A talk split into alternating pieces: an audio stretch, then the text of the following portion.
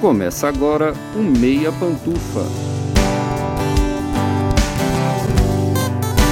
Bom dia, boa tarde, boa noite, boa madrugada, pessoal! Todo mundo com os fones de ouvido que tá começando o seu Meia Pantufa. Toda segunda às 5 da tarde, até mesmo no feriado, no seu player favorito. E esse é o episódio 45. Eu sou Luiz Leão e eu tenho virtualmente do meu lado esquerdo o meu amigo Gustavo Azevedo.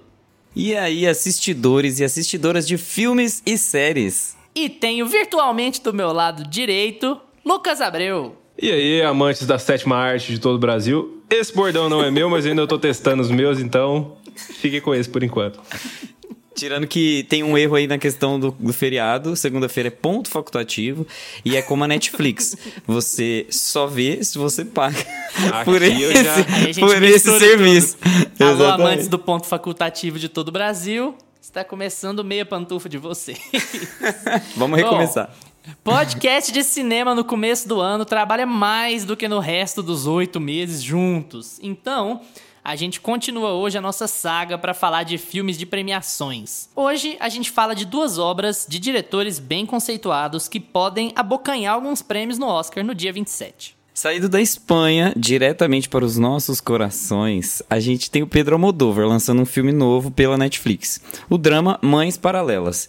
De novo, o diretor trabalha com a Penélope Cruz, incrível, e mais uma vez entrega uma obra tá prontinha. dando spoiler já do, do episódio.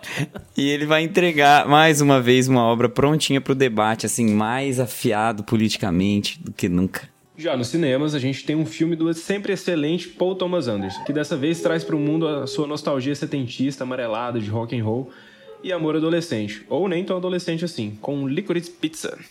É, uma parte é adolescente, a outra parte não, né, do amor. Então, eu não sei vocês, gente, mas poucas vezes eu tive tão empolgado para fazer um episódio do Meia Pantufa. Por favor, amigos, não partam meu coração hoje. Hoje é um dia de vocês serem bonzinhos, tá?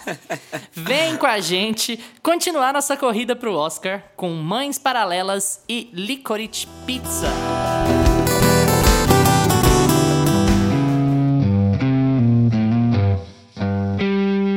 Meia opinião.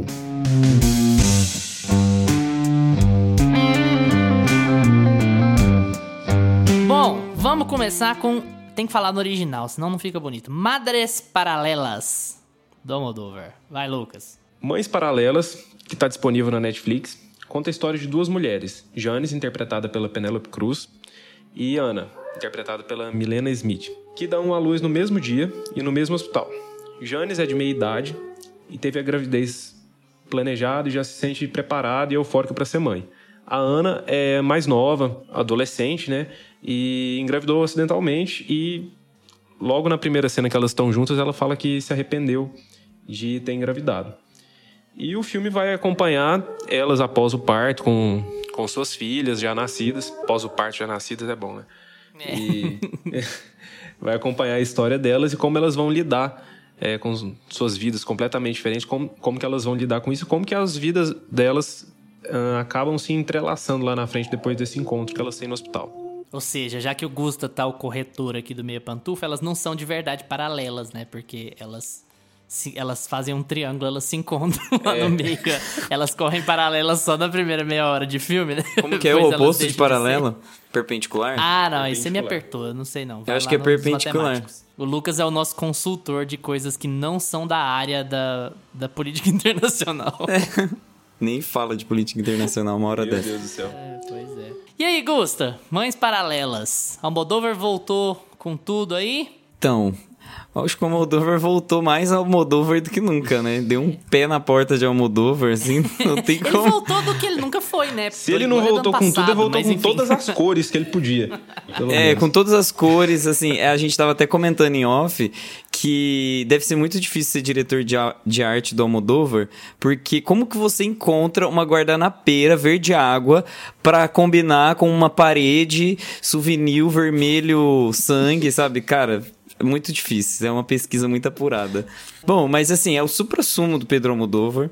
é um dos nossos diretores aqui, eu acho que, não sei se tá no nosso top, mas ele tá, assim, como um dos grandes diretores que a gente admira, top né? 10, talvez. É, eu acho que se for levantar uma lista de diretores, o Pedro Almodóvar, além de ser muito prolífico, é, ele produz muita coisa, ele é muito interessante de se assistir. Ele sempre tem muita coisa para falar. Ele não é um diretor que apela só para estética. Ele tem um, ele sempre tem um roteiro, por mais que esse roteiro não esteja tão assim. Ei, vamos, vamos lá.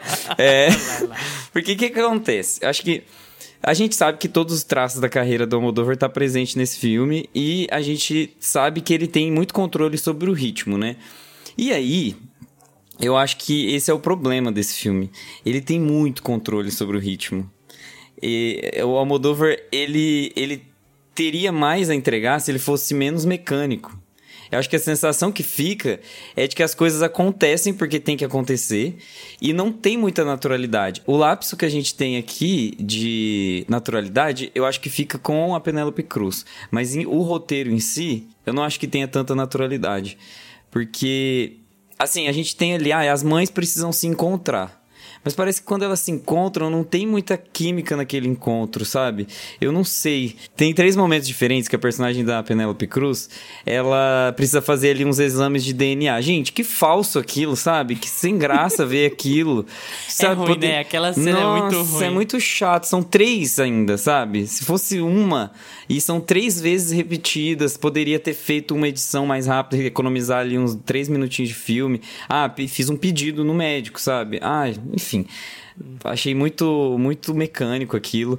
É, eu acho que não existe choque quando as decisões são tomadas também. É um filme que. Parece que eu odiei o filme, né, gente? Eu gostei, tá? Mas é porque eu comecei a reparar nessas coisas e é um, é um dos filmes do Almodóvar que mais me desagradou. Porque as decisões que são tomadas parece que elas não têm peso no filme. Você.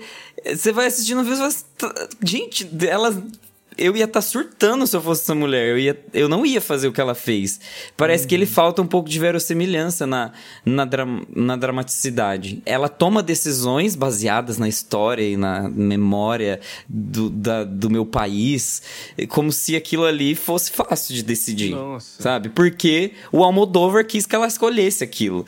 Então, assim, o que me faltou nesse filme foi verossimilhança. Ok, ele tem uma mensagem a passar. Entendi. Mas e aí?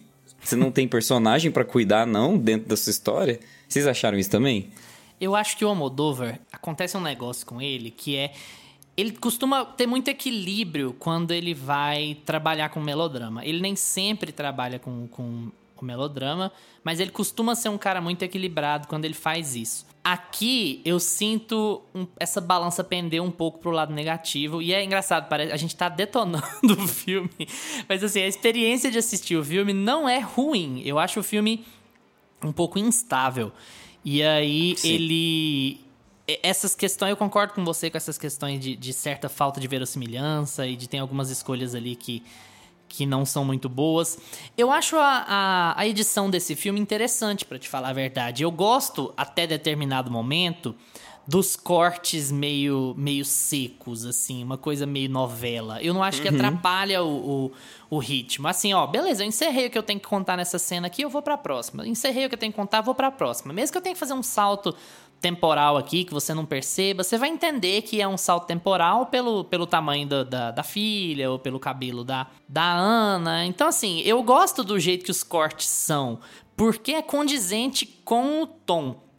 O tom é melodramático, o tom é novelesco e as escolhas de, de, de roteiro, as escolhas de contar a história, elas são uma novela, elas são novelescas mesmo. Isso é uma constatação, não uma crítica. Já que você faz o filme nesse estilo, então você tem que abraçar. E aí é, é muito close, é muita coisa muito colorida, todos os cenários têm aquele ar meio falso, sabe? De, de, de baixo Sim. orçamento, aquela coisa, uma coisa novela mesmo. Mas quando você embarca no fato de que é o Almodóvar e que ele sabe contar a história, você consegue achar muitos pontos positivos ali dentro, mesmo que a história seja instável. Para mim, o principal problema da história, além do que você falou de as ações parecerem não ter consequência, isso realmente acontece. O conflito final que envolve a Janice, a Ana e a filha, cara, não tem conflito. tem lá uma choradeira e tal. Na cena seguinte tá tudo bem, elas estão se visitando e a menina cresceu, sabe?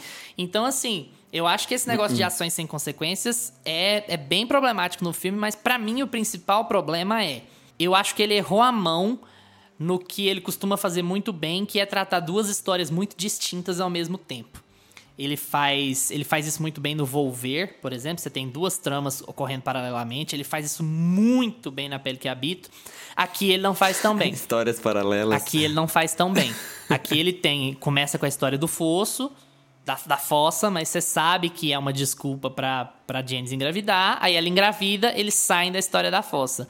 Aí, na hora que ele chega no ápice dramático da novela que ele tá contando, porque é uma novela, então o drama tem que ser familiar, tem que ser no choro do desespero, da perda e tal, não sei o quê. Ele resolve aquilo num estalo e ele volta a falar de política. Então, assim, parece desconexo o que ele estava querendo contar na história A com o que ele estava querendo contar na história B. E quando ele vai tentar fazer o paralelo, tipo assim, falar de passado e futuro, que é naquela discussão que elas têm na cozinha, soa falso. Soa como se ele tivesse querendo muito contar a parte política. Ah, eu quero colocar a parte política no filme. Mas ele não soubesse como entranhar aquilo com o roteiro principal dele. Então, apesar de eu ter gostado da experiência do filme, apesar de eu. Depois que você abraça a ideia de ser uma novela, que é um negócio que eu não gosto muito, mas depois que você abraça a ideia, o filme funciona bem, você se vê investido, você, você tem uma grande atriz trabalhando ali. E só também, o resto do elenco é, é razoável, mas a Penélope Cruz acaba com eles, né? Ela arrebenta nesse filme. E só. E assim, e, você, e quando você chega no ápice dramático, o ápice dramático não tem consequência real. Eu acho assim, um tiro no pé complicado que ele dá nessa, nessa dinâmica. E aí ele puxa pro final do filme inteirinho ser sobre política, que é um negócio que ele tinha abandonado no filme até desde o começo, sabe? Então eu acho ele mal encaixado nesse sentido. Mas, no geral, uma experiência muito boa de, de assistir quando você. depois que você abraça a ideia. É, eu gostei do filme também, do Senhora do Destino, quer dizer, do Mães Paralelas. Chegou, oh, sério, chegou uma hora lá que eu achei que ia aparecer até Nazaré Tedesco lá. Falei, não, o filme vai pra esse rumo aí, vai. É igualzinho, já vi isso antes, é em algum super. lugar.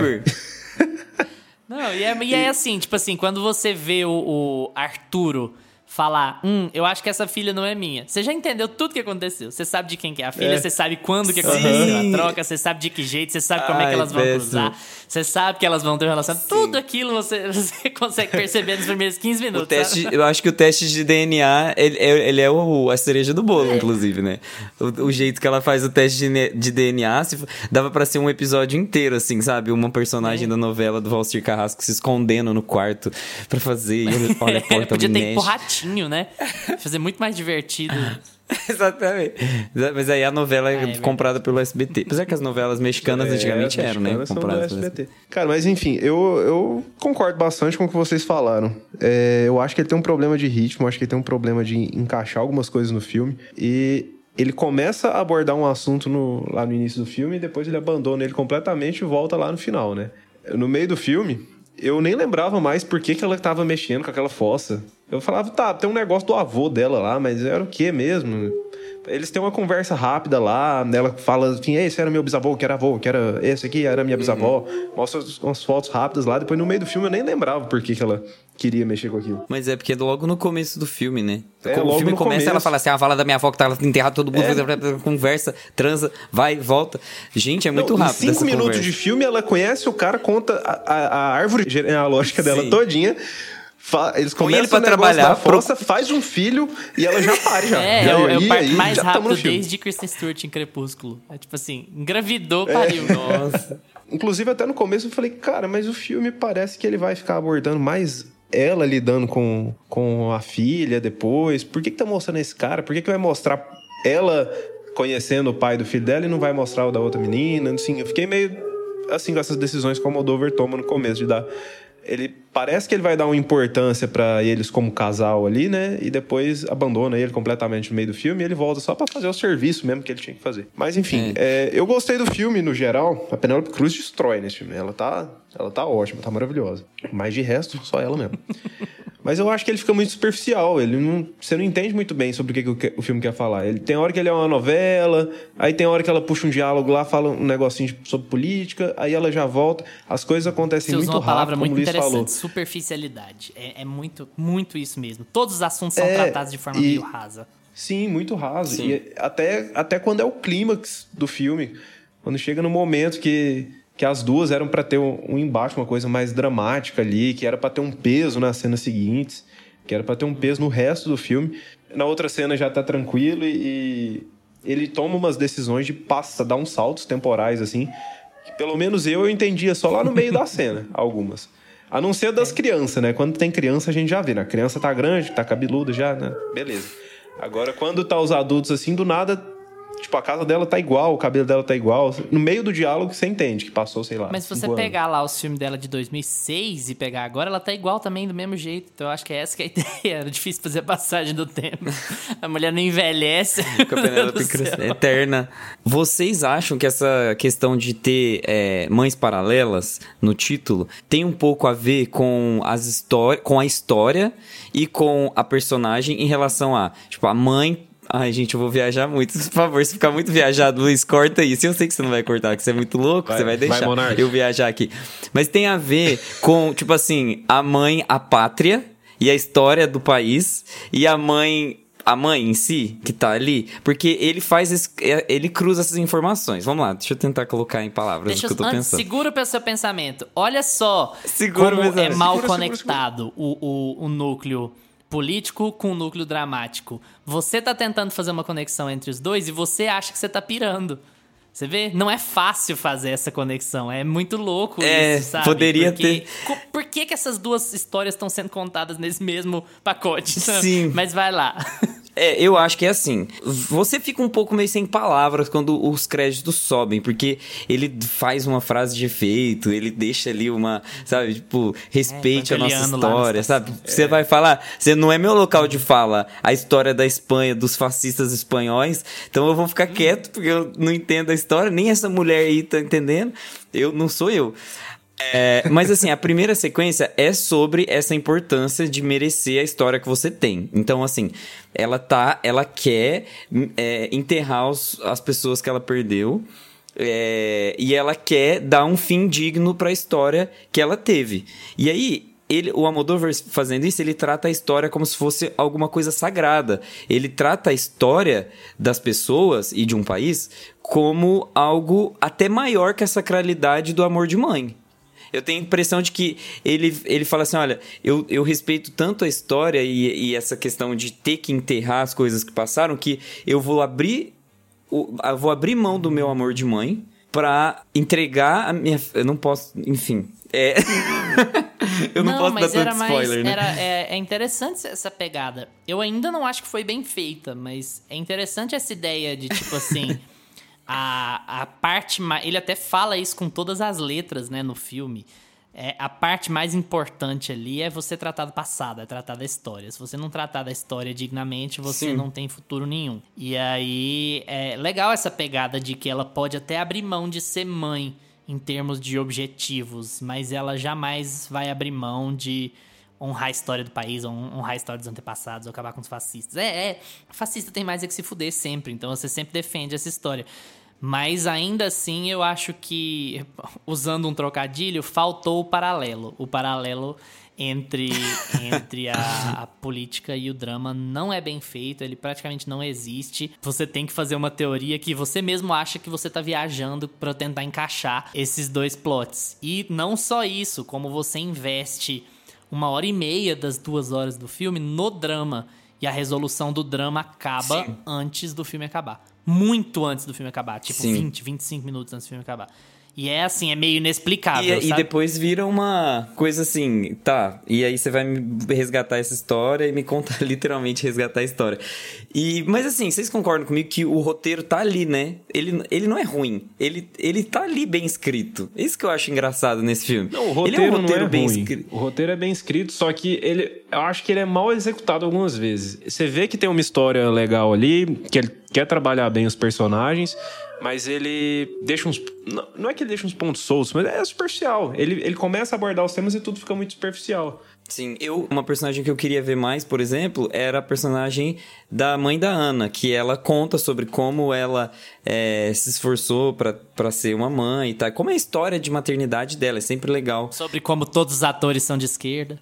É difícil ser cara de burguês nesse é negócio, porque todos os atores são de esquerda. E, e, e é legal que a gente tem o filme é, da Olivia Colman, que é a filha perdida, e, e, eu acho que tem um, um tato melhor para tratar as personagens com relação à maternidade, né? É muito mais profundo e tem tantos personagens quanto, né? Quem dirigiu então, foi uma mulher. É é Quem um escreveu o livro que baseou o roteiro foi uma mulher. Ah. Tem certas coisas que, ai, ai. que, a sociedade, a biologia, o que quer que você queira chamar, não vão superar. O Almodóvar jamais vai contar uma história profunda. E isso que é o Almodóvar, que é um cara bom. Ele jamais vai ser capaz de contar uma história profunda e significativa sobre maternidade sendo um homem. Não vai ter jeito. E a gente. É eu até falei isso no episódio do Filha Perdida. Como era essencial que fosse a Maggie Gyllenhaal, que a adaptação fosse feita por uma mulher, que fosse dirigida por uma mulher, que tivesse tantas mulheres no elenco, como o elenco principal de, de A Filha Perdida só tem. Não tem nenhum cara relevante, na verdade. Os homens só fazem ponta aqui ali.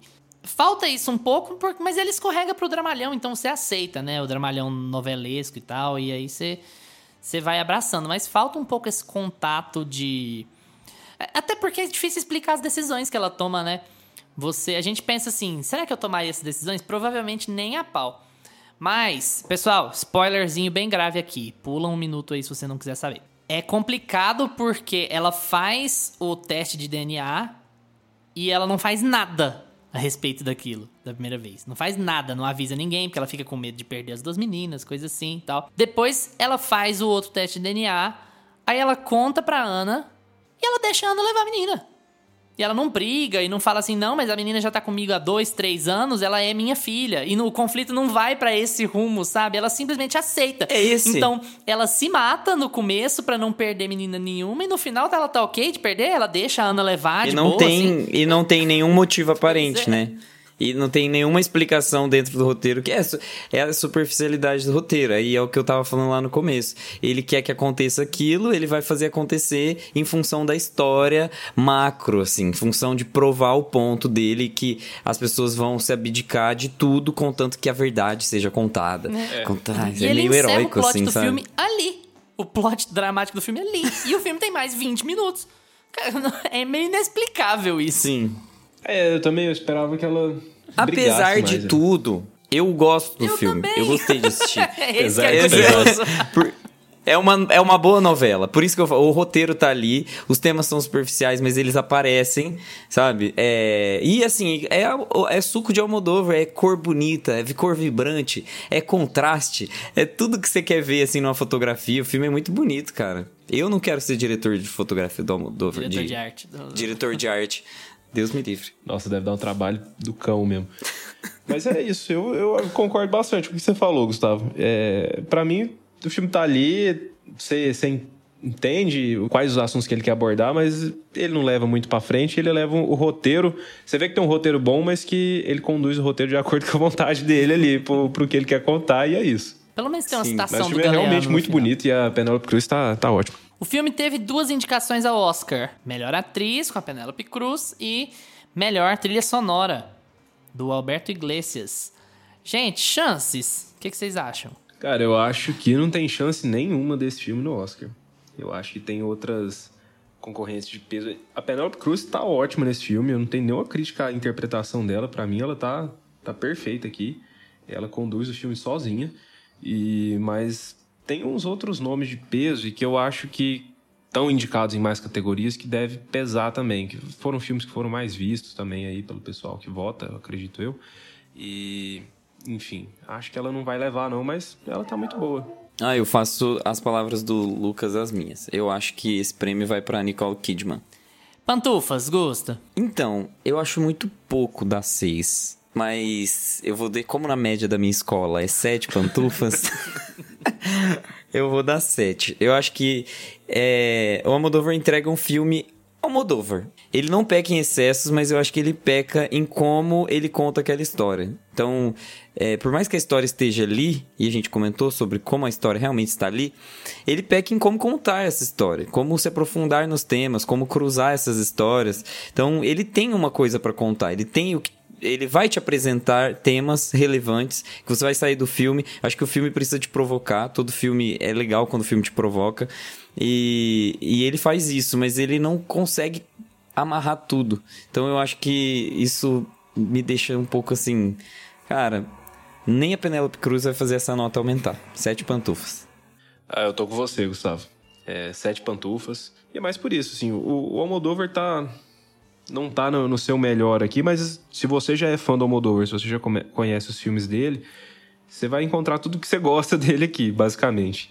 Que é a Penélope Cruz, né? Que tá em todos os filmes. Só não tem o Antônio Bandeiras aqui, mas... É, você vai encontrar a Penélope Cruz e todas as, as cores que você imaginar, você vai encontrar aqui. Todas elas é, combinando, ornando aí.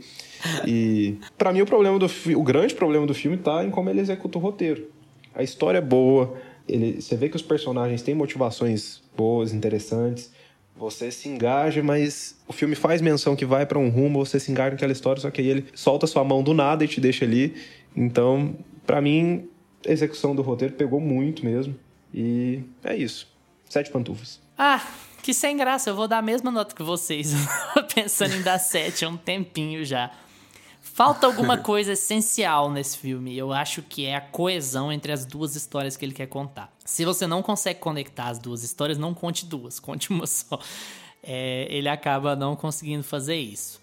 Mas para quem gosta do modelo meio novela, da coisa do drama excessivo e tal, é um filme do Almodóvar, vai continuar sendo sempre um filme do Almodóvar, então você não pode simplesmente descartar ele. Ele é muito bom em algumas coisas que ele se propõe, não tão bom em outras. Mães Paralelas está disponível na Netflix. Se você tiver uma assinatura, você pode assistir lá. Se você não tiver, pega de um amigo e dá um jeito. Disponível junto com outros 11 filmes do Almodóvar, então se você não tiver familiarizado com esse diretor, Corre para ver, tem muita coisa boa que ele faz, tem muita coisa melhor do que Mães Paralelas, inclusive, mas Mães Paralelas é bem bom. Corre lá pra Netflix para assistir e vem comentar com a gente o que, que vocês acharam.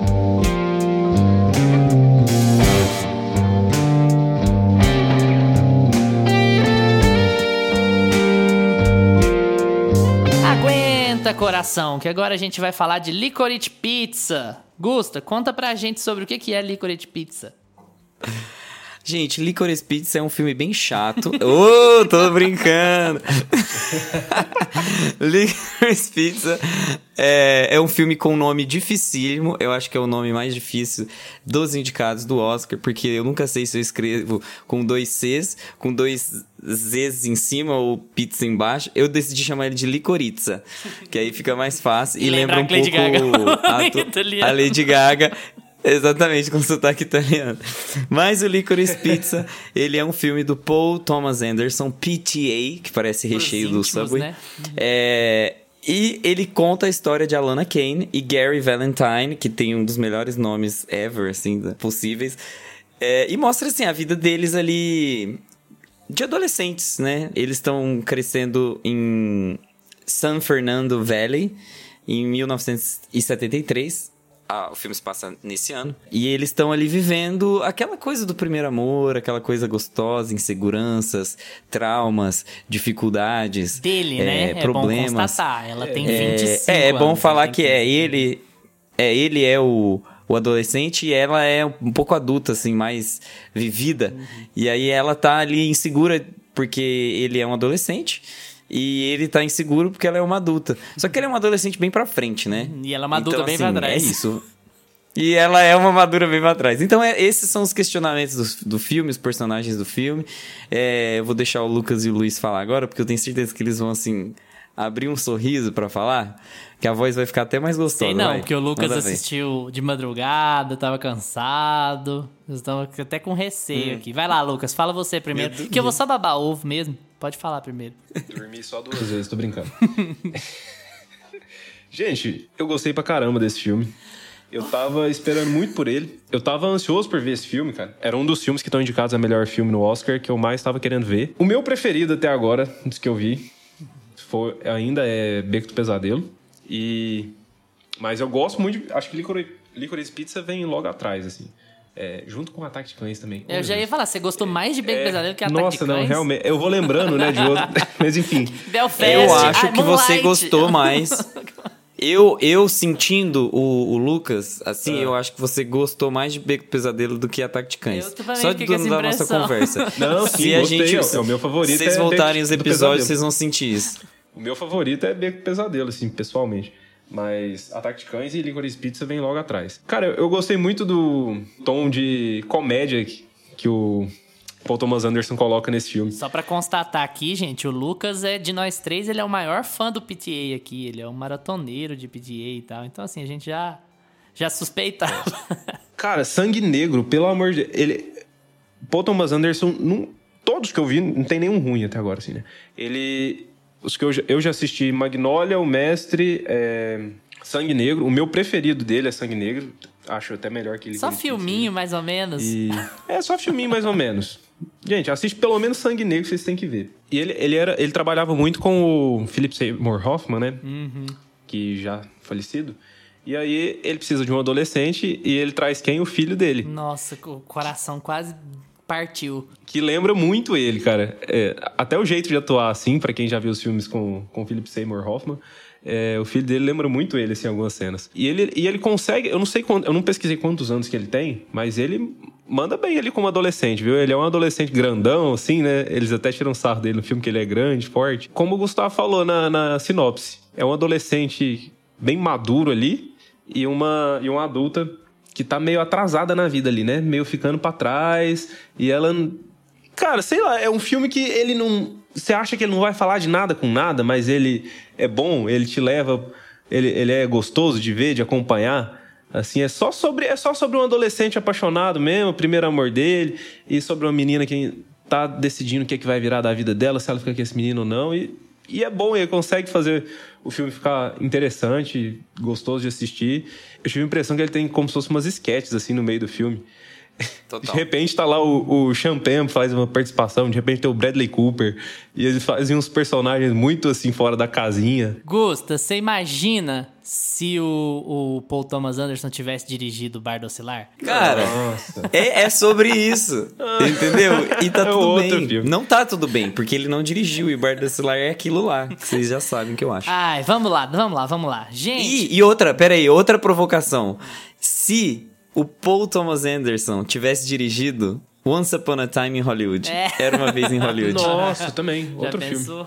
Cara, e olha que a gente colocou choque de E olha monstros que era o aqui Tarantino, agora, né? Pois é. Olha que era o Tarantino. Gente, esse filme, esse filme é fantástico, cara. Esse filme é, ele é impecável, não tem, não tem condições. Tudo nele é feito pra dar certo. É incrível porque é, esse negócio do filme ser sobre nada, isso é o, é o ponto central do filme.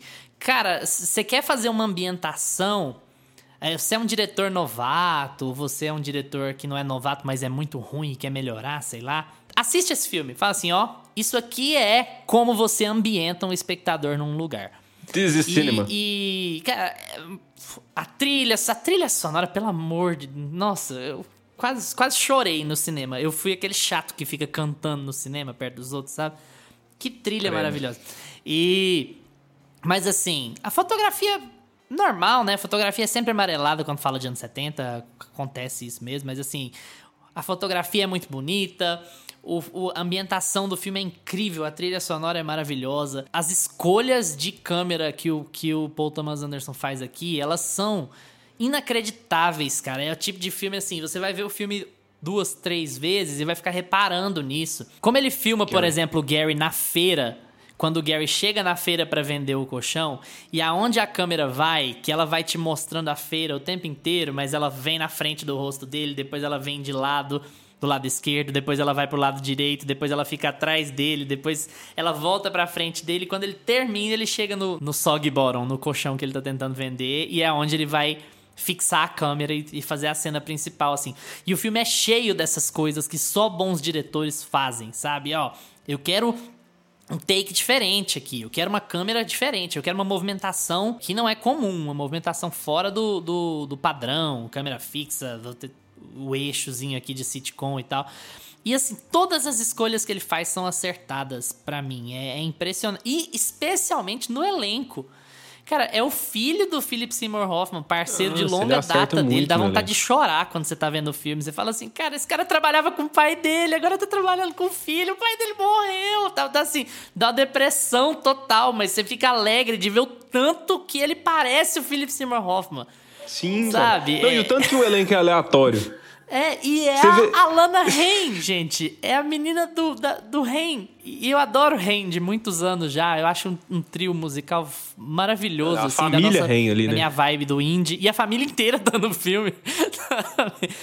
O outro pessoal do Rain, os pais dela, as irmãs dela que são da banda também, estão lá no filme. E é o primeiro longa da Lana Rain. E, cara, que, que trabalho inacreditável que ela faz aqui. Ela vai tão bem, tão bem. A gente mostrar a confusão dela e como ela quer ser séria, mas ela é super perdida, como ela tá tentando pagar de adulta, mas de repente ela quer ser adolescente e ela não sabe o que ela quer fazer da vida dela, ela não sabe onde ela vai, e ela tem toda aquela pose de ser madura e de pisar no Gary, mas às vezes o Gary é mais maduro do que ela ou mais inteligente do que ela. E aí você fica sempre nesse balanço. Ai, essa relação não é tão estranha assim. Nossa, que relação creepy. Ela tem 25 anos, ele tem 15. Mas você nunca chega a ficar, sabe? Ah, nossa, que diferença de idade, não sei o quê. O filme não te deixa acontecer isso. Porque os dois estão ali vivendo a vida e tentando amadurecer e trabalha e uma hora faz uma besteira, outra hora faz uma coisa séria, uma hora faz uma besteira. E essa relação deles é tão bem feita dentro da ambientação do filme, dentro da, da proposta do filme, que você não fica incomodado com a diferença de idade deles hora nenhuma e você torce pra dar certo, sabe? Porque é tanto vai e vem, é tanta coisa acontecendo, é tanta briga besta e tanto reatamento bobo também. Eu fico até meio, meio fanboy, eu não consigo avaliar tão tecnicamente, porque o filme, ele realmente é um filme que não tem uma história rolando ali. É uma história de amor adolescente e tal. Quando você foi fazer a sinopse, você não tem muito o que falar, não tem muita coisa acontecendo. Mas é um filme de ambientação. É tipo, entenda como é a visão desse diretor do que eram os anos 70 e do que era uma relação entre um adolescente e uma, e uma adulta. E aí o filme é cheio, o filme tem protagonistas novatos, e aí de repente aparece o Champagne lá, aí aparece o Bradley Cooper, e aparece o pai do Leonardo DiCaprio. Isso, oi, Não, o pai do tá Leonardo? DiCaprio, gente. O pai do Leonardo DiCaprio tá lá. ali. A última vez que a gente viu ele foi numa foto de- do que tem, que rola na internet, que é o Leonardo DiCaprio bebê, com os pais, assim. Cara, que- é muito aleatório esse elenco. Que dá certo, o negócio é esse. O Bradley Cooper, cara, eu adorei ele nesse filme. Tá muito As doido. cenas que, que ele aparece, ele, ele faz um cara muito surtado. Eu não lembro o nome dele agora. Ele, é, ele tá namorando a Barbara, A Barbara Streisand. Streisand. Mas, cara, o filme, quando a gente vai entrar nos termos técnicos do filme, eu acho que, assim, basicamente ele não tem nenhum problema, assim. Eu- você- pode ser que quem vai assistir fique um pouco incomodado com duas coisas. Apesar de ser um filme que se passa nos anos 70, você vê isso muito pela ambientação, assim, do- dos cenários, das roupas e, e da música, principalmente ele não é um filme que tem cores que chamam atenção. Quando você fala em anos 70 e 80, o pessoal já pensa um negócio mais chamativo, mais colorido. Não, ele, ele é todo em cores mornas, assim, não é uma coisa que visualmente vai ficar te chamando atenção. E pode ser que as pessoas achem ele um pouco longo, A Carla falou bem a arrastado assim no meio. Porque assim, ele tem um começo muito bom, aí depois parece que ele dá uma mornada e você fala, ué, mas vai ficar só nisso, no- nesse menino e nessa menina aí o tempo inteiro, nesse vai, não vai, vai, não vai, quer, não quer. E aí o, o filme já começa a te contar outra história, aí de repente aparece outro personagem que com- começa a te contar outra história. Então assim, na metade dele eu achei ele um pouquinho arrastado, mas depois ele já começa a trazer elementos novos pra história e que não fica ali perdido, porque era fácil também de daquela aquela história do Bradley Cooper mesmo, que é bem aleatória ali no meio. Era fácil de deixar aquilo ali muito episódico, mas não é, porque ela envolve todo um, um problema interno da, da Alana, que a partir daquilo ali que ela toma um rumo diferente, que a personagem dela vai tomar um rumo diferente. Então, assim, mesmo que algumas coisas que parecem de primeira, assim, ser episódicas, assim, no meio do filme, no final elas... Quando a- aqui- aquela mini história ali dentro que ele quer contar acaba, ela tá contribuindo para a história como um todo. Gusta, vem falar bem de Licorice Pizza com a gente. É, eu acho que a gente tem uma história que, por mais que ela seja episódica, a gente sempre tá olhando pra dentro dos personagens principais. Então, não tem problema ser episódico. Esse é, o, esse é o ponto, eu acho que o Lucas estava falando. Acho que todos os momentos são realmente episódicos e eles sempre estão em situações muito Os diferentes. episódios É. são o desenvolvimento de personagens. Sabe? As coisas que acontecem Justamente. com eles são o desenvolvimento dos personagens. É... Ele usa tudo que ele tem ao seu dispor. Ele tem um nome grande, então ele é o Paul Thomas Anderson, então todos os atores querem trabalhar com ele. Então ele fala assim: olha, eu vou desenvolver dois personagens que não têm história no cinema, apesar de ter uma história parental ali, né, um parentesco com outro personagem e a Haim que não tem também, ele coloca dois personagens crus e ele fala assim, olha, dois atores crus e vai falar assim, olha, eu vou desenvolver personagens pra vocês, vocês vão entregar tudo pra mim, beleza? Pra fazer isso, eu vou colocar várias pessoas fodas ao redor de vocês pra criar um estofo e desenvolver vocês como personagem. E assim, ele faz isso muito bem. To- a- em todo momento você está preocupado com aqueles dois. E não existe. Quando ela vai trabalhar com o candidato a prefeito, você fica muito preocupado com ela, com as pessoas que ela está se envolvendo. Por que, que esse cara mais velho tá afim dela? Eu queria que ela, que ela ficasse com o mais novo, mas eu não sei por que, que eu quero que eu não quero que ela fique com esse cara mais velho. Alguma coisa tá estranha. Vocês não sentem isso? E aí, por exemplo, quando, quando ele entra, quando ele vai entrar na casa do Bradley Cooper, ele deixa uma ponta solta, literalmente, naquela cena que você fala, cara, eu quero ver o que tá acontecendo na casa dele. E, e ele não te mostra o que tá O filme acontecendo. acaba e ele não mostra. porque ele tá querendo te mostrar o que tá acontecendo com os personagens. E Isso, esse é, o- é a genialidade E desse esse filme. negócio que você falou de ele- ter atores famosos é legal porque dá estofo pra proposta do filme, sabe? No sentido de dizer assim: eu não escolhi dois protagonistas desconhecidos porque eu tô fazendo um filme B. Eu escolhi porque eu tinha um propósito em escolher dois protagonistas desconhecidos. Se eu quisesse ter um elenco grande, eu teria. Foda-se, eu sou o Paul Thomas Ele Anderson. teria. Então, tipo assim, é, o que é mais foda é que os protagonistas serem semi-conhecidos foi uma escolha. Não foi um, um redução de orçamento, não sei o que. Ele falou: eu vou botar esses dois moleques aqui e vai funcionar. E funciona. Esse Não, filme dois ia ser um muito bem, porre se fosse interpretado pelo Chalamet e pela É. Zendaya. Esse filme ia ser um porre. Então, assim, graças a Deus foi com esses dois. Porque tem a- essa graça deles serem ainda um pouco weirdos, assim. Eles não são bonitos. Então é. um filme que não é. Já tem isso, né? Que hoje a gente é muito esteticamente orientado. A gente quer ver o ator bonito na TV. Não!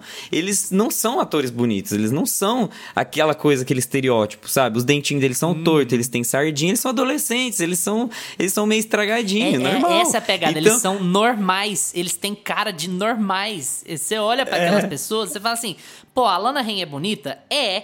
Mas ela não é tipo a, a Kate Hudson quando era nova. Ela não é a Charlize Sim. Theron. Ela é bonita de um jeito Jennifer normal. Lawrence. É, um, é super Ela é um filme de de um jeito Jennifer normal, Lawrence sabe? aqui. Eu consigo ver. Nossa, não sei se é porque tinha o Bradley Cooper, mas eu vejo muita Jennifer Lawrence nesse filme fazendo ela. Mas seria demais, porque a Jennifer Lawrence nunca ia ficar com aquele Zé Ruela. E esse é o filme, Sabe? tipo assim, esse é o lado bom da vida se o lado bom da vida fosse bom. É o Licorice Nossa, é, é muito. O lado bom da vida é muito ruim, cara. Nossa. Nossa, que delícia. Mas eu concordo com o Lucas sobre o tempo. Eu acho que eu olhei no relógio três vezes. Eu olhei bastante. E eu olhei bastante no relógio e eu acho que ele realmente poderia ter sido um pouco mais curto. Tem algumas cenas, por exemplo, do. Não sei se é spoiler, mas. Talvez pula um pouco aí. Mas tem um namorado do prefeito que eu sabia desde o começo que aquele cara, né? Eu já, a hora que ele entrou. a hora que ele Será? apareceu a foto. né? Eu- meu eu- gaydar Eu apitou. demorei ainda. Eu demorei. É, é, tem uma entrevista no comecinho com ele que você já apita, né? E aí, é, você já identificou ali. Mas assim, tem um, tem um desenvolvimento ali daquele personagem que eu acho que não precisava de tudo aquilo. Tem, por exemplo, o Champagne, que ele tem dois momentos, eu acho que não precisava ter aqueles dois momentos, né? Dois, três, se eu não me engano. Apesar dele estar incrível nesse É filme. bom, ele né? tá demais, ele, é o, Nossa, tá. ele é o melhor. Ele, ele é o melhor. Mas assim, para pro desenvolvimento da história, não precisava ter enchido tanto o filme, sabe? Eu acho que essa questão de ser episódica pode- poderia ter enxugado um pouco é, a- as cenas do, do- da fuga do caminhão. Ah, não. Achei Essa cansativo em enxugar, algum não. momento. Então, assim, é, a cena do caminhão não mexe na minha cena do não, caminhão. Então, cena. assim, é só, é só uma questão assim de percepção de espectador. Cansado assistindo o filme. Mas eu não assisti cansado, tá? Eu assisti, tipo, sei lá, sábado à tarde. Então eu não é. Não venha falar que eu assisti à noite. Na, eu entendo essa posição, vocês dois é. falaram isso, minha esposa falou isso. Eu entendo completamente essa posição. É, de verdade, porque são duas horas e 15 minutos de filme, alguma coisa assim, né?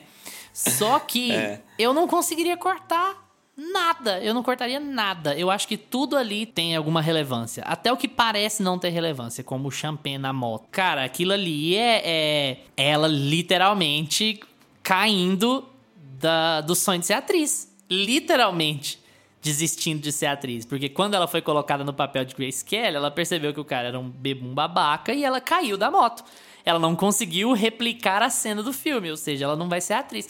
Então, tipo assim, até aquela cena ali, ela é meio. Ela, ela tem simbologia no desenvolvimento dos personagens. Tanto é que depois eles nunca mais falam disso, de ela atuar e tal. Sim. Então, assim, uhum. acaba ali. Não, é então, você tem. Nessa uhum. cena que pareceu meio. Ai, será que o Champagne faria falta nesse filme? Não, não faria falta. Mas eu acho que ninguém faria, entende? Isoladamente. Nenhuma Sim. das uhum. participações uhum. faria. O Bradley Cooper não faria falta nesse filme. Sabe? Ah, isoladamente. Tá... Não, isoladamente. Falando. Mas, é, Sim, mas assim, não. não, É porque ele tá lá, né? E agora a gente não quer é, que tire. E, e não tem história. Isoladamente, nenhum desses caras faria falta, mas eles compõem a história. É isso que é o mais espetacular sobre esse filme. Ele é feito Sim. de momentos. É muito raro um diretor conseguir fazer isso e te envolver no filme, não parecer. E funcionar. Um, um, não parecer um sketch, como disse o Lucas. Não parecer, sabe, uma coletânea do Porto dos Fundos. É um filme. Só que é um filme de acontecimentos espaçados que quando você chega no final, a primeira coisa que você pensa é: caralho, olha o tanto de coisa que aconteceu. E, tipo, num filme sem história. Sabe, sem uma história central, sem um objetivo, uma crise enorme, não sei o quê. Ele é um filme muito fluido. Então eu entendo quem acha ele longo, entendo de verdade, mas eu não conseguiria cortar nada. Eu acho que tudo ali é essencial pro, pra quando você chega no final da história. E é isso que é o, é o grande charme, porque você não vai ver muitos filmes como Licorice Pizza na sua vida. Eu acho que é esse o grande ponto, sabe? Você pode ver filmes melhores com outro aspecto, você vai ver muitos filmes piores em outro aspecto, mas na escolha de estruturação, na escolha de como contar a história, na escolha de elenco, nas escolhas de posicionamento de câmera, na escolha de edição, você não vai ver muitos filmes como Licorice Pizza na sua vida. Isso é, isso é, é muito mágico, assim, isso é uma coisa muito, não, muito e a relevante. gente tá acostumado a ver muito plano sequência em cena de ação, né? Hoje em dia tá na uhum. moda, inclusive. E aqui o, o PTA, ele tem uns planos sequências. A primeira cena do filme, igual o Bons Companheiros. É, que são lá, muito bons, que assim, é são duas. Sequência. É, que são duas pessoas conversando, ou ele, a cena que você citou dele entrando na feira. São cenas muito boas. Ele, ele toma umas opções, assim, de, de filmar o filme que deixa muito legal visualmente, assim. E o Benny Safdie tá aqui nesse filme também, gente. A hora que eu vi ele, falei, nossa, tá por isso que eu falo, é muito aleatório esse elenco, gente. E, e dá muito então, certo. E é legal porque você. Chama aí o pai porque... do Leonardo DiCaprio. Ele tá à toa é. lá, contando dinheiro lá na casinha. Chama aí, deixa, põe ele pra vender um colchão d'água aqui. Cara, e, e, aconteceu tanto comigo como com a minha esposa. Não sei se aconteceu com vocês. A gente vê no filme, todo mundo tá falando que esse filme é nostálgico e tal. E a gente tá no, no ano da nostalgia, né? Todos os filmes têm alguma coisa que eles ter, querem trazer elementos no, nostálgicos pra galera, desde o cult ao blockbuster. Mas aqui, cara, toda hora tem um momento que você fala, cara, eu já passei por isso. eu já passei por isso. Isso aí já aconteceu comigo. E, assim, eu já gente, dirigi um caminhão de ré em Los Angeles. No... nós três aqui já, já assim, nascemos nos anos 90. É claro que a gente não vai achar nostálgico nada dos anos 70, né? Deve ter um monte de crítico mais velho aí que tá achando nostálgico por isso. Mas a nostalgia vem nisso, né? Ele conta uma história que é tem muita coisa ali que já aconteceu com todo mundo, na adolescência de todo mundo, no início da vida adulta de todo mundo. E, e você acaba se identificando com os personagens muito por causa disso. Esse filme tá indicado a melhor filme, melhor direção, melhor roteiro original. Gusta, chances? Todas. Assim, ele tá muito. Primeiro que é um filme de. Só quando você faz assim, ah, onde que vai se passar meu filme? Ah, olha, meu filme vai ter uma carinha de Los Angeles. Nem tem, nem sabe. Uhum. Você nem precisa ter o Los Angeles escrito nos créditos. Mas se tiver uma carinha, meu check. filho, na, aquele na, povo. Na é, check. Doce. Ele é. Ele, esse filme tem muita chance de ganhar o Oscar. Mas assim, agora. Filme, eu né? queria voltar de melhor filme. Eu queria tanto voltar para trás e não dar pro Ataque de Cães, mas eu ainda acho que Ataque de Cães pode vencer, mas eu acho que eles não vão ter aquele peso da diretora mulher, sabe? igual a gente teve em anos passados, porque o ano passado a gente já teve a Chloe Zhao, que fez esse papel, sabe? Eu acho que eles têm, eles têm uma coisa assim de, ah, é representatividade, o Oscar precisa de representatividade. Não, mas agora a gente vai voltar ao É. normal, tá, Já gente? foi a gente vai uma? Já a tem gente uma vai- representatividade, já foi- já- tá? Deixa só um aninho a gente voltar aqui, ano que vem a gente. É, representatividade não é toda vez que a gente gosta, sabe? Então eu acho que esse ano vai ser o ano da não representatividade. acho que tem muitas chances dele, dele não ganhar. Inclusive, Ataque de Cães vai ganhar. Se ganhar, vai ter a representatividade muito mais pela diretora do que pela, pelos atores, né? Porque ele, os protagonistas são homens e a gente tem to- quase todo mundo branco ali no filme. Mas enfim. Entre fi- melhor filme, É. direção e roteiro original, quais você acha que tem que. Vou mudar minha pergunta, ao invés de falar grandes chances. Porque eu acho que grandes chances todo mundo aqui vai falar que tem muitas. É favorito Sim, em alguma é. das categorias? Direção, roteiro original e melhor filme? Então, eu acho que em direção. Eu, Gustavo, pensando nos filmes se eu fosse um votante. Eu acho que não deveria ganhar direção. O prêmio de direção deveria. E filme deveria ir para Ataque de Cães. Eu acho que Ataque de Cães é um filme que tem muito mais a, a dizer. E, apesar de dizer pouco, a gente até comentou, mas eu acho que Ataque de Cães fala muito mais, grita muito mais, sabe? É, Licorice Pizza é um bom roteiro. Eu acho que é, um, é uma história muito boa e é um filme muito bem executado. Agora, eu acho que Ataque de Cães ainda é filmão maior do que Licorice Pizza. Em termos de ter algo a dizer, sabe? E não só apelar pelo, pela nostalgia e não só ser um filme bom por ser um filme bom. Porque ele é. E ponto final. Mas aí vai com a academia. Eu acho que eles vão apelar um pouco pra esse lado nostálgico que o Lucas tá falando. Então, eu acho que não leva melhor diretor. Eu acho que. Eu acho que melhor filme tem grandes chances de levar. Depois que ele estreou no Brasil, né? Pelo menos a gente tá acompanhando ele, tá sendo um sucesso, assim, de crítica e. Sei lá, ele é um dos favoritos. Ele é um dos meus favoritos, né? Junto com Ataque de Cães e Beco do Pesadelo. Eu acho que ele tem forte chance de ganhar melhor filme, mas diretor eu acho que não é dessa vez, não. Eu acho que vai pesar muito aquela coisa assim de, ah, o Paul Thomas Anderson já é velho de casa, ele tem outros filmes melhores do que esse. Esse é um filme bom, mas ele tem filmes dele mesmo melhores que esse e que já foram premiados. Vamos dar para outra pessoa dessa vez, que também tá muito bem, igual Ataque de Cães, eu acho que vai vir muito mais forte na categoria de direção. E de roteiro pode ser que leve, viu? Eu acho que roteiro pode levar. Mas fica aí. Eu acho que se levar vai ser roteiro e filme. É, eu Só. acho que. só, só isso, melhor roteiro. e Só, só. Bom, Mais nada. eu continuo achando que Ataque de Cães vai arrebentar nas categorias principais, mas depois de ver Licorice Pizza, eu acho que a disputa ficou mais parelha, viu? Eu acho que Licorice Pizza tá bem mais próximo de Ataque de Cães na votação do que eu imaginava que estaria. Pra melhor filme, pra melhor direção eu tô com o Lucas. Eu acho que vai pra Jane Campion porque o Paul Thomas Anderson é um cara mais mais rodado e tal. E, enfim, não vou repetir o que o Lucas falou. É, melhor roteiro original, gente, é o melhor indicado. Disparado, assim, dos, dos indicados que estão ali. Entre Não Olhe Pra Cima, Belfast, A Pior Pessoa do Mundo e King Richard. Licorice Pizza é o melhor roteiro deles. eu acho que é, o- eu King acho que é o prêmio mais barato. Se King Richard ganhar melhor roteiro original de Licorice Pizza, eu vou quebrar a TV. Não, eu vou processar a academia. Não, processar, processar. Então eu acho que melhor filme. É o Will Smith direção. fazendo o lobby dele. Melhor filme, melhor direção. É, é, melhor direção vai ser Jane Campion. Melhor filme vai ser Ataque de Cães. Eu ainda acho, mantenho isso. Mas eu acho que a disputa vai ser bem mais parelha do que eu imaginava. Lucas, pantufas. Enfim, cara, eu tô com, com o filme fresco aqui na cabeça, né? Eu assisti ontem Licorice Pizza e eu vou dar nove pantufas pra ele. Apesar do meu favorito do dentre os de melhor filme ainda ser Beco do Pesadelo, eu vou dar nove pantufas pra Licorice Pizza, porque tudo que, ele, que o Paul Thomas Anderson se propõe a fazer aqui, ele faz muito bem feito. A única crítica que eu tenho é que ele pega um ritmo um pouquinho lento ali, deixa algumas cenas que não tem nada de muito importante acontecendo.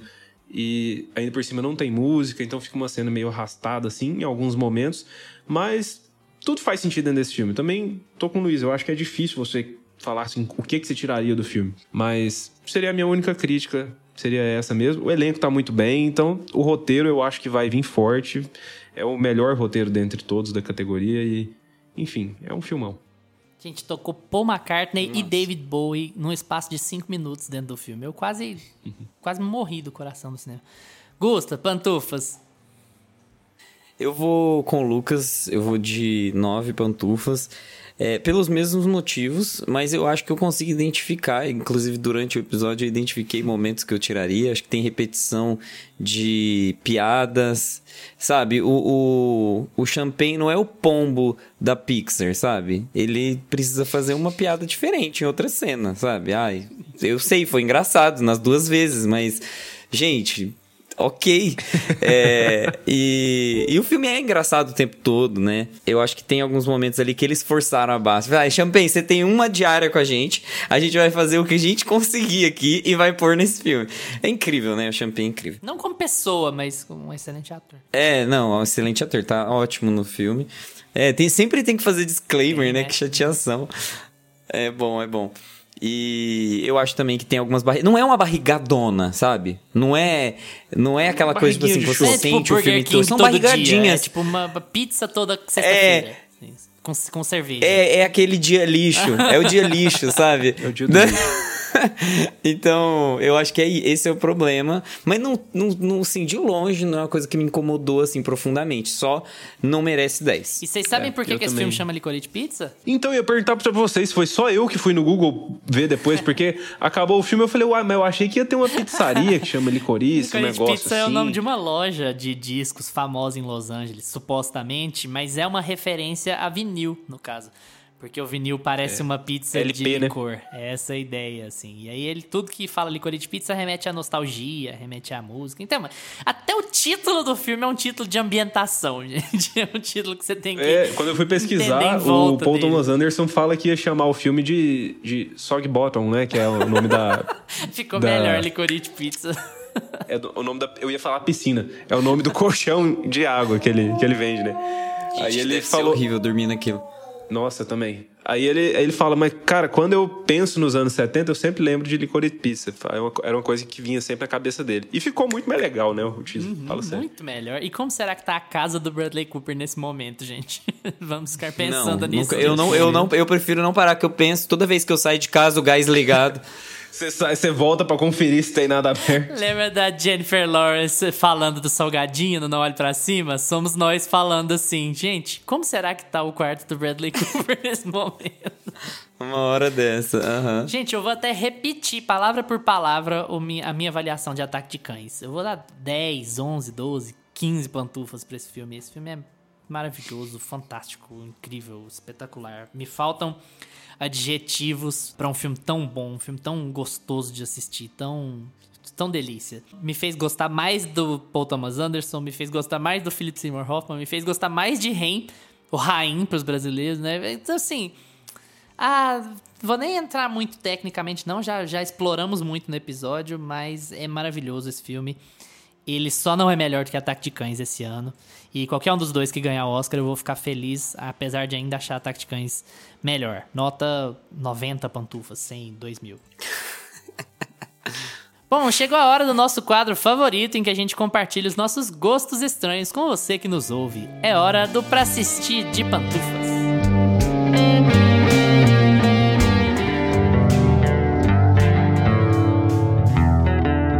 Para assistir de pantufas.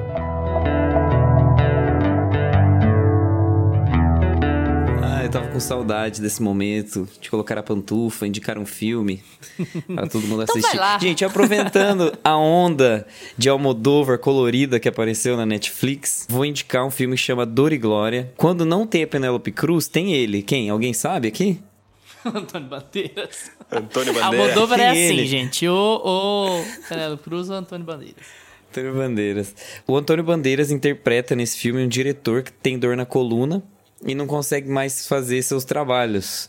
Tipo e eu, aí então. é, é basicamente qualquer millennial aí enfrentando o seu dia a dia com uma cadeira não ortopédica. É...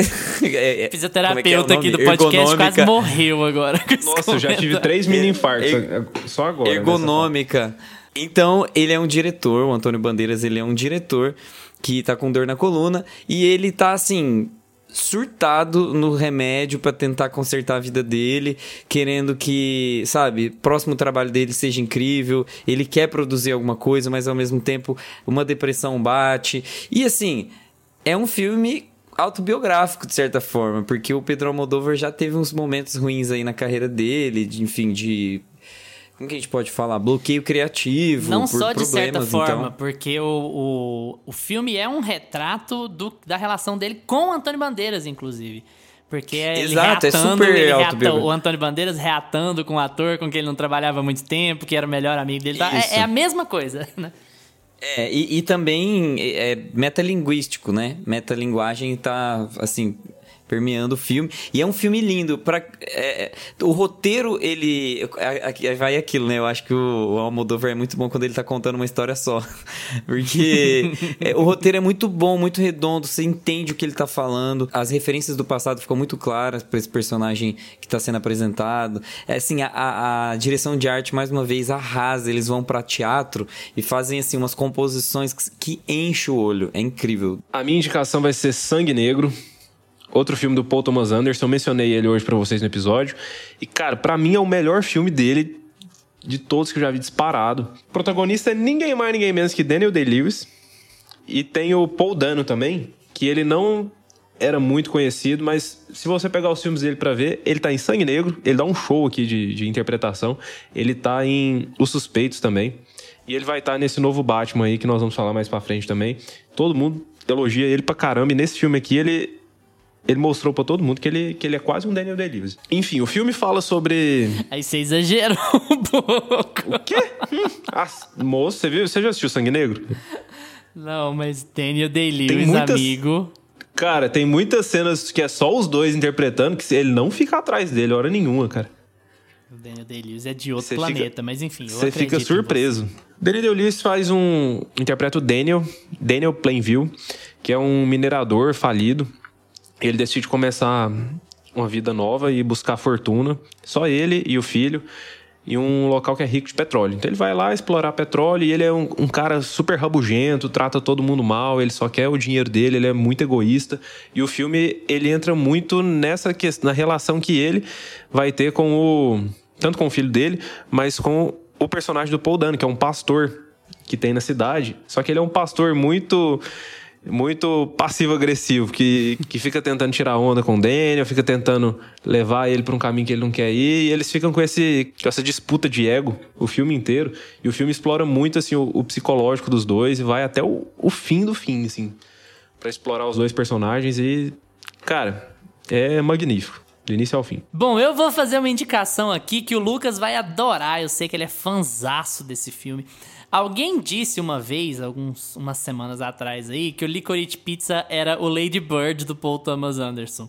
Então eu vou indicar Lady Bird, que o Lucas Nossa. adora, o filme favorito dele. Nossa senhora, chatíssimo, Lady- meu Jesus. A Licorice Pizza é um filme muito melhor do que Lady Bird, mas Lady Bird tem algumas semelhanças que são curiosas com Licorice Pizza. Ele é um filme também de muita ambientação. Ele é um filme que tem uma história mais, uma história menos linear, tipo assim, no rumo de um objetivo específico. Ele fala mais sobre a adolescência da personagem da Shorsa Ronan. Como que é a relação dela com a mãe, como que é, ela é meio rebeldinha e tal, e ela é estressada com a mãe, tem uma relação de vai e vem com a mãe.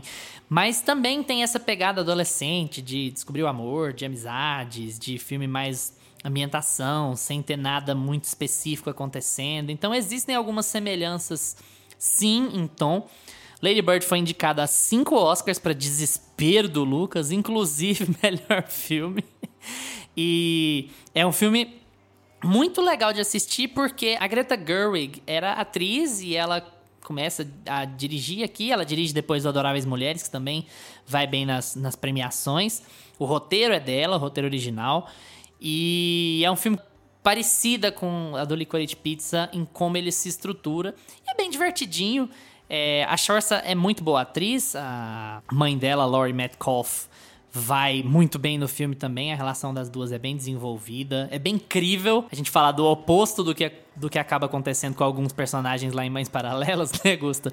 Aqui a relação das duas é bem incrível, é bem ela, combativa, mais amorosa, mais combativa, mais amorosa, e vai e vem. E é um filme de 2017, vale assistir. Lady Bird, infelizmente, não está disponível em nenhum streaming, mas você tem os mecanismos aí de assistir filme que eu sei. Vai lá assistir que é muito divertido.